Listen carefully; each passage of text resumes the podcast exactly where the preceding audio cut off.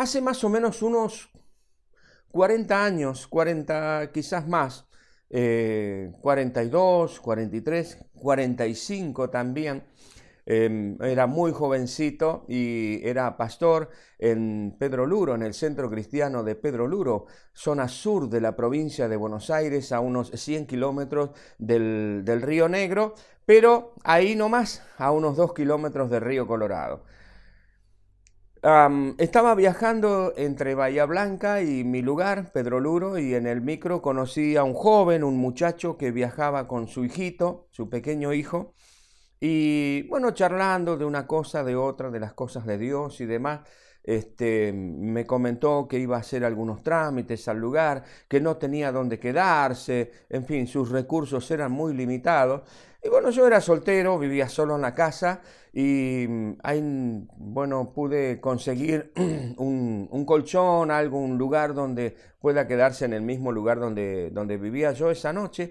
Así es que llegamos, hice los arreglos pertinentes, cenamos juntos, hice la comida, en aquel tiempo hacía la comida, era solterito y era muy joven, así es que, bueno, compartimos allí la mesa, lo que había, lo compartimos, y este muchacho al otro día cuando se levantó y se fue con su hijo para hacer los trámites que tenía que hacer en el pueblo, este, me hizo una promesa, me dice, mira, yo veo que vos estás trabajando muchísimo en este lugar, veo lo que estás haciendo, tu obra, así es que eh, te prometo te prometo que te voy a regalar una moto, te la voy a mandar. Él era de, un, de algún lugar de la Patagonia, no recuerdo bien dónde era en este momento, pero bueno, eh, no viene al caso tampoco, eh, quizás por algunas de estas cuestiones ya debe estar quizás en los 65, 70 años esta persona, pues es mayor que yo era. Así que me prometió una moto. Y saben, yo en mi, en, mi juventud y en, el creerle a las personas, me, aferré un poco a esa promesa y esperaba un día, después que se fue no lo vi nunca más a esta persona, no, no lo vi, no la vi jamás.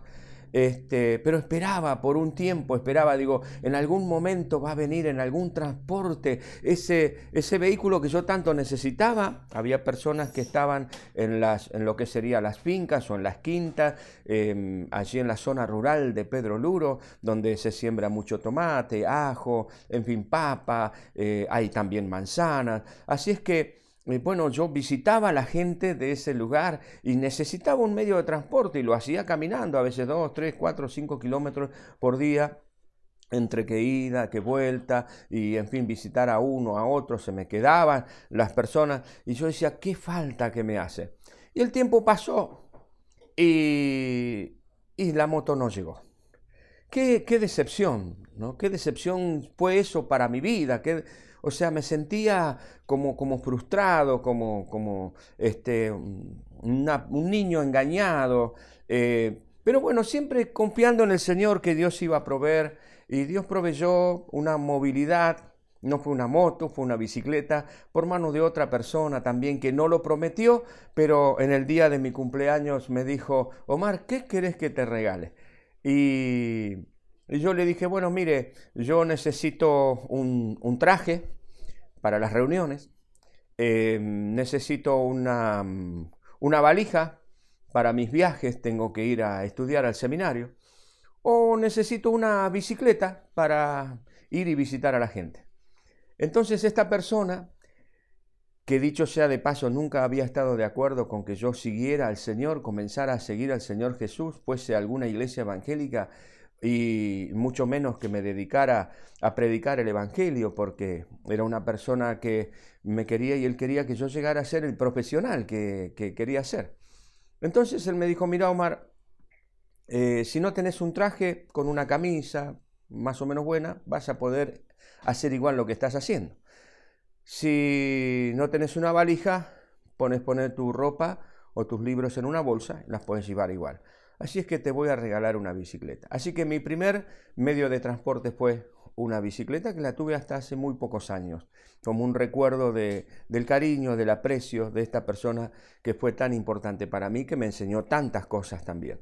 Ahora, ¿a qué voy con esta historia? Miren, Eh, las personas a veces prometen y no cumplen. Muchas personas prometen y no cumplen. Em, algunos prometen en su ligereza, ¿no? Eh, porque se entusiasman, porque, bueno, eh, algo les impactó, entonces prometen, nos dicen, bueno, te voy a dar tal cosa o te voy a dar tal otra, y luego se olvidan. Hay algunos que prometen y que parece ser que uno tiene que estar permanentemente recordándole, acordate, me dijiste que ibas a hacer tal cosa. Sí, me dijiste, y siempre hay una excusa, ¿no? una bicicleteada. Y otros le prometen y jamás cumplen, se olvidan. Ahora, qué bueno es que no solamente pensar, sino comprobar que la Biblia nos muestra a, Dios, un Dios que es realmente incomparable, un Dios que ha cumplido, cumple y cumplirá todas y cada una de sus promesas. Gracias a Dios que la Biblia nos muestra, nos enseña a un Dios que eh, en el que nosotros podemos confiar a pies juntillas, es decir, con todo nuestro corazón y sin dudar de él. Hay un pasaje en el Antiguo Testamento, en la Biblia, en el libro del profeta Nahum, quizás usted puede buscarlo allí en su celular, en, en la compu o quizás en la Biblia en papel si usted la tiene allí. Nahum 1.7. Dice la palabra de Dios de esta manera. Jehová es bueno fortaleza en el día de la angustia y conoce a los que en él confían. Reiteramos, dice Dios es bueno, es fortaleza en el día de la angustia y conoce a los que en él confían. Dios nos, la Biblia nos muestra a un Dios en el cual podemos confiar plenamente. No ciegamente, sino plenamente.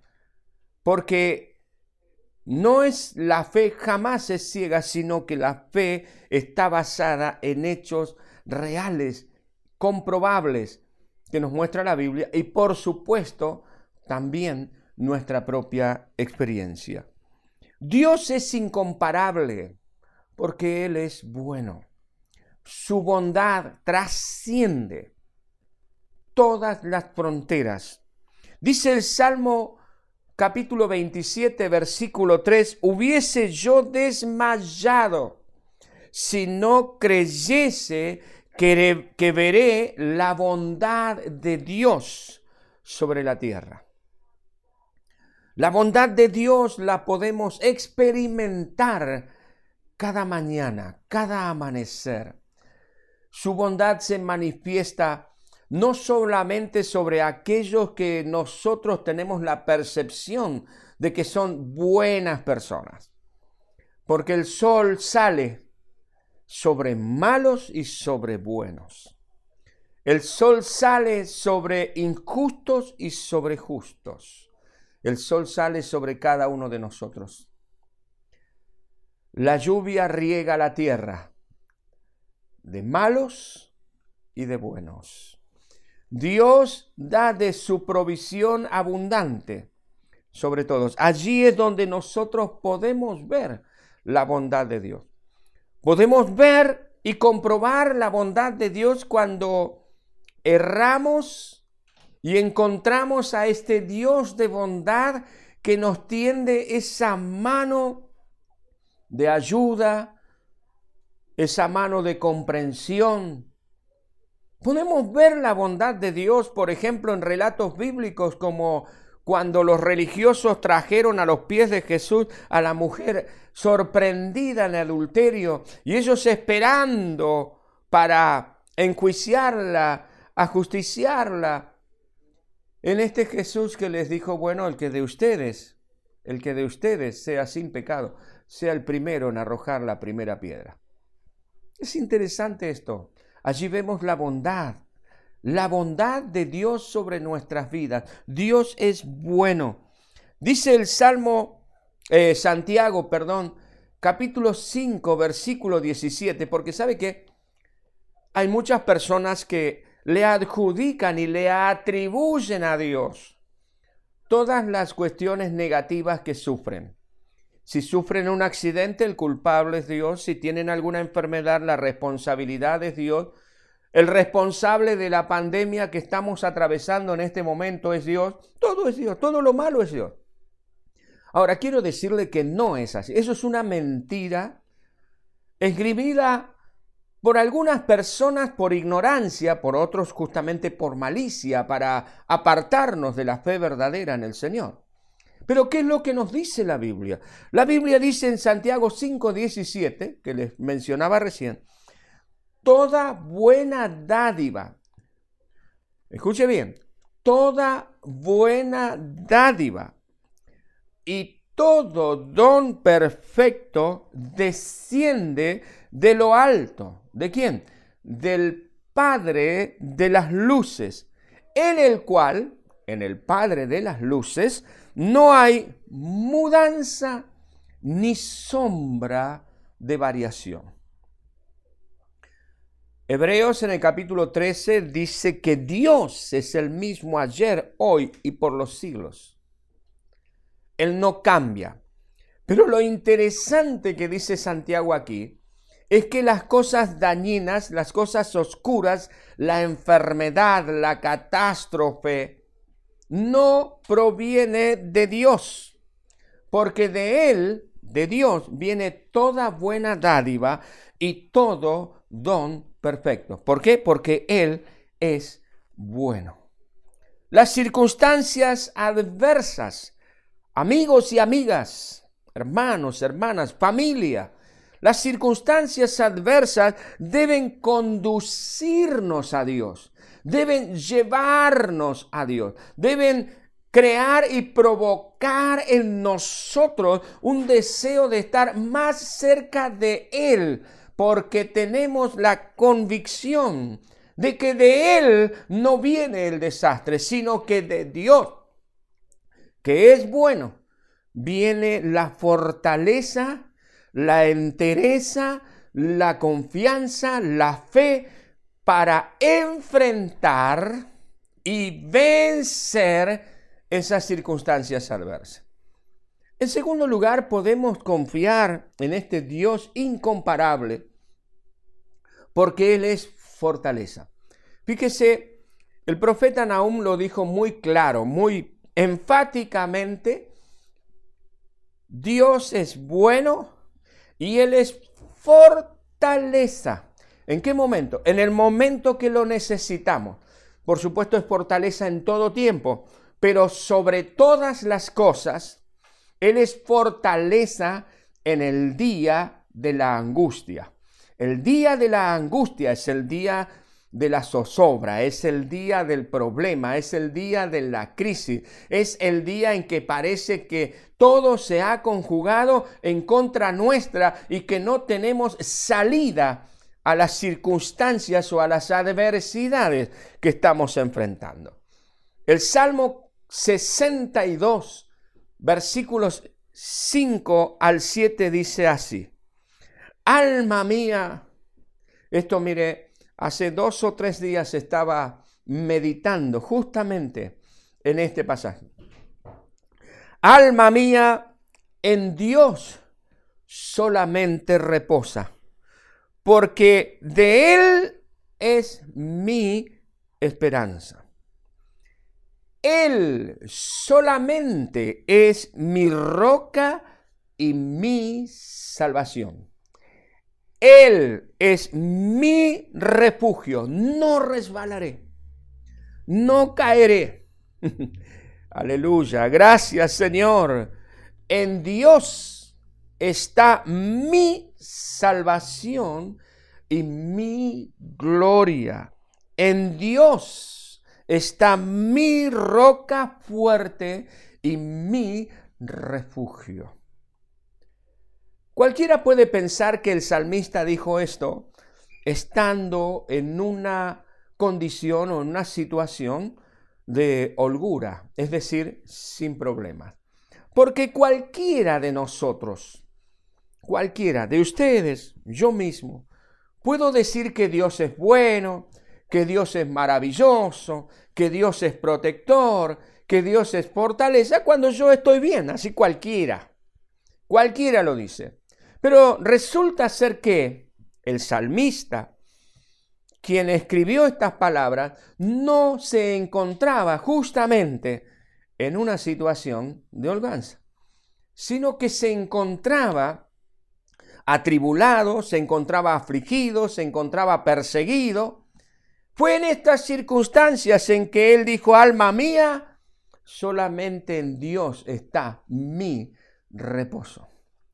Y se está hablando a sí mismo.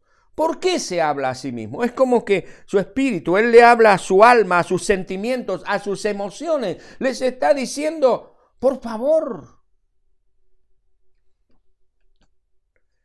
Viene la tristeza, viene la angustia. Y este hombre le dice a esa tristeza, a esa angustia, al temor, a la zozobra, le dice, en Dios es solamente puedo reposar.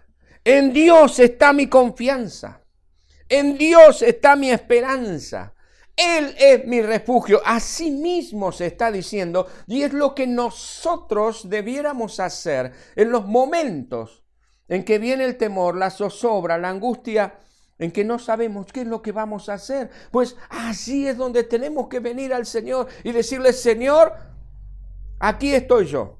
Y hablarnos después, pararnos si quieres frente a un espejo, aunque pareciera ser que estuviese loco, y decirse a usted mismo, a sus emociones, momento, momento, mi esperanza está en Dios. Sí, pero fíjate que te falta esto, te falta el otro, estás enfermo acá. Partió esta persona cercana a ti, mira el sufrimiento que estás teniendo. Las emociones están atacando, están socavando nuestra firmeza, nuestra seguridad, nuestra estabilidad, no solamente anímica, sino también psicológica, emocional, y nos va a impactar negativamente en la familia, en el trabajo, donde nos desenvolvamos. Entonces es cuando tenemos que pararnos frente a esta situación y decirles directamente, en Dios está mi fortaleza. En Dios está acallada mi alma. Allí todos mis sentimientos están contenidos en el Señor, porque Él es mi refugio. Porque si yo me refugio en Dios, no voy a resbalar. En los momentos de intensa crisis, el ser humano es incapaz de generar fortaleza para sí mismo. Y por supuesto mucho menos para otros. Hay que pasar los momentos difíciles.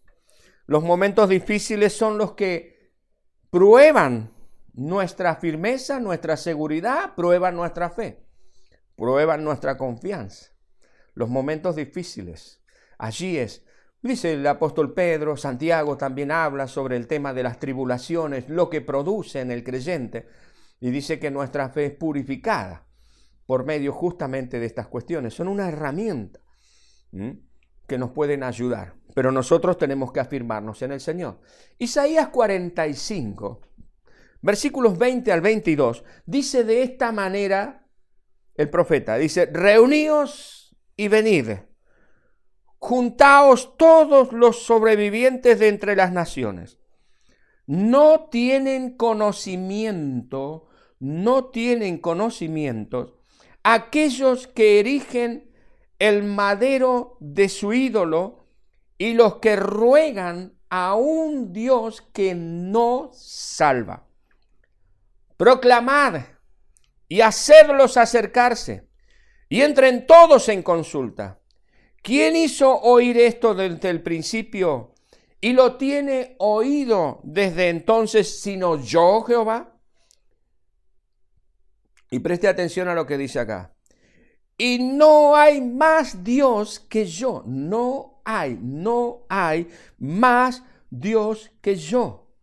Dios justo y salvador ningún otro fuera de mí. Y aquí la sugerencia, aquí la voz del Señor, el ruego de Dios, por así decir, el clamor de Dios para ustedes y para mí.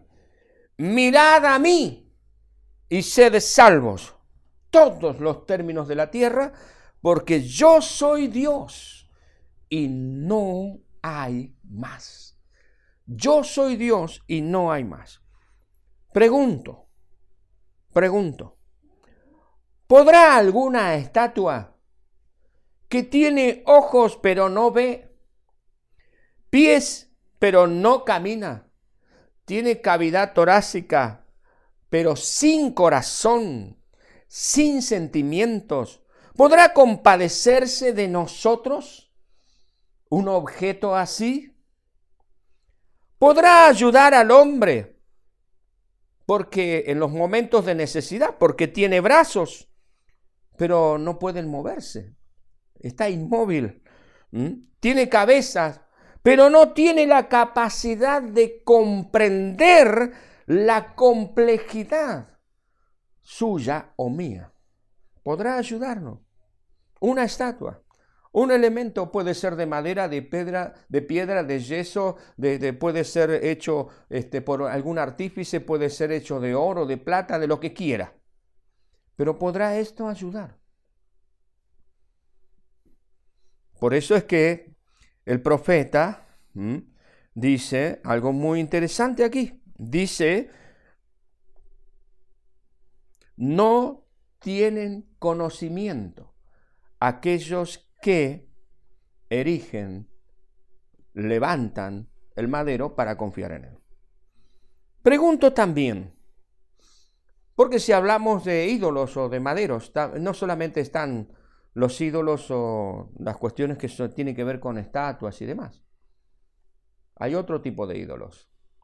¿Podrá quizás alguna filosofía basada solamente en la experiencia y el pensamiento humano ¿Podrá alguna ideología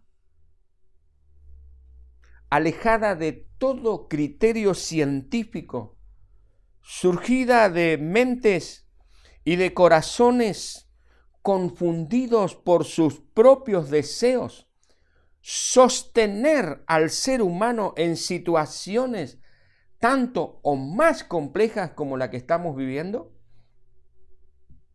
Alguno dirá, esto es una pregunta retórica, se contesta a sí mismo. Claro que no, no, no puede.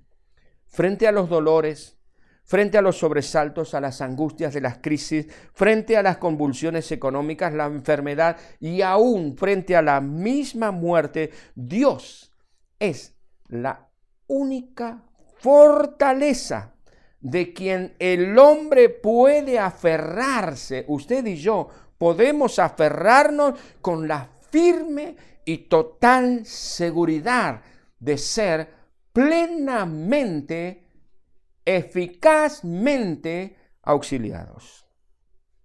En tercer lugar, lo que nos dice aquí la palabra del Señor es que Dios es conocedor de aquellos que le buscan, de aquellos que confían en Él.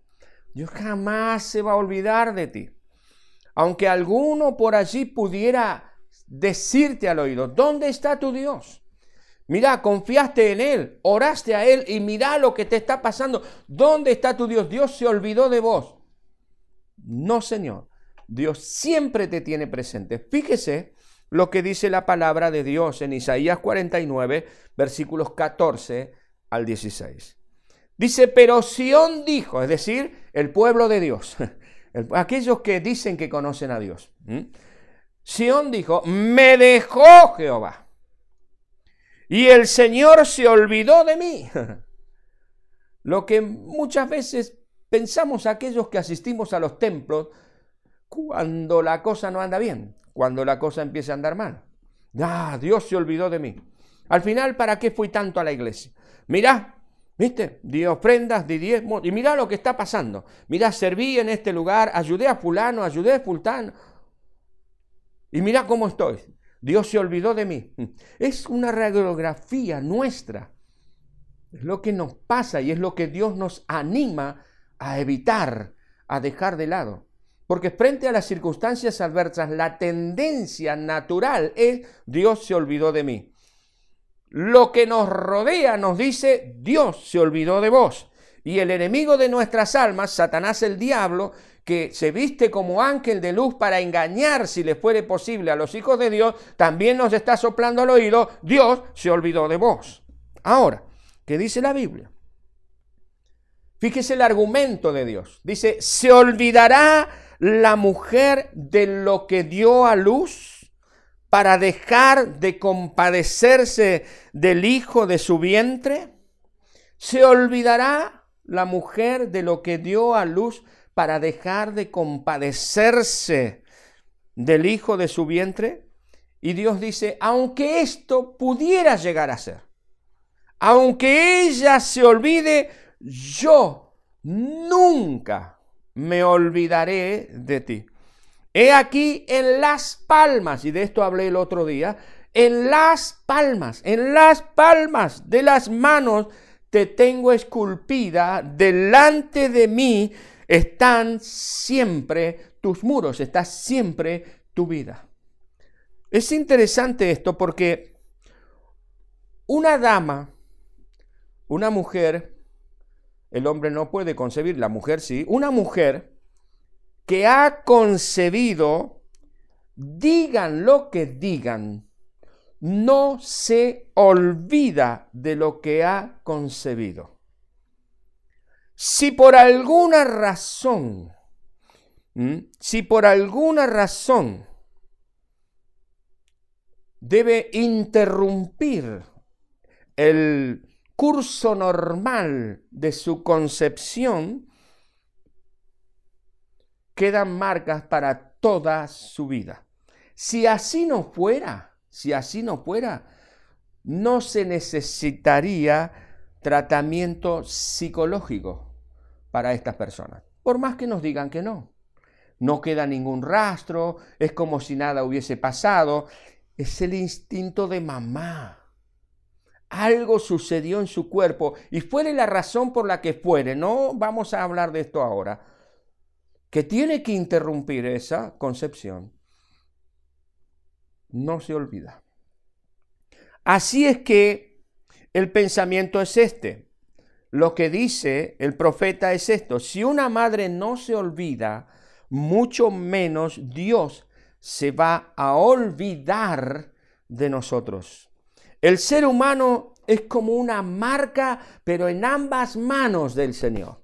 Esculpidos, grabados en las manos del Señor. No hay manera, no hay forma de que Dios se olvide de nosotros porque cada cosa que va a hacer está viendo la palma de alguna de sus manos, en sus palmas, en las dos manos, estamos nosotros esculpidos en el Señor. Y cada vez que Dios ve sus manos, cada vez que Dios abre su mano para tomar algo, nos ve a nosotros. Él nunca se olvidará de nosotros. Él nos tiene presentes siempre. De hecho, cuando le habíamos dado la espalda, Dios nos tuvo tan presentes que envió a su Hijo Jesucristo a dar su vida por nosotros en la cruz del Calvario.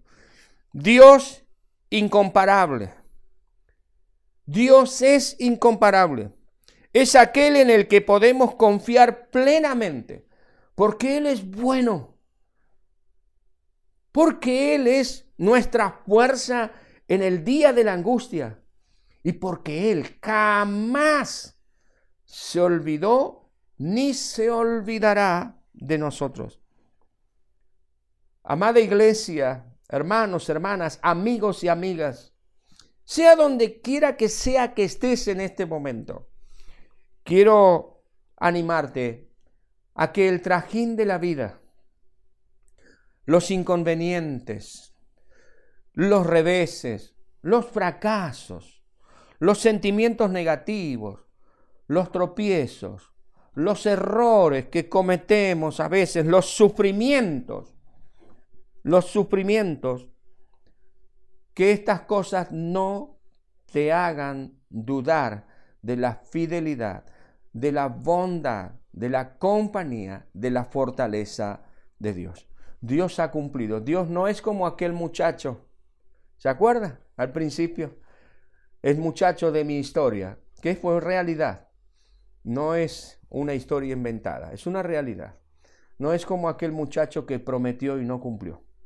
No es como aquel muchacho que me hizo ver quizás una esperanza y luego no la cumplió.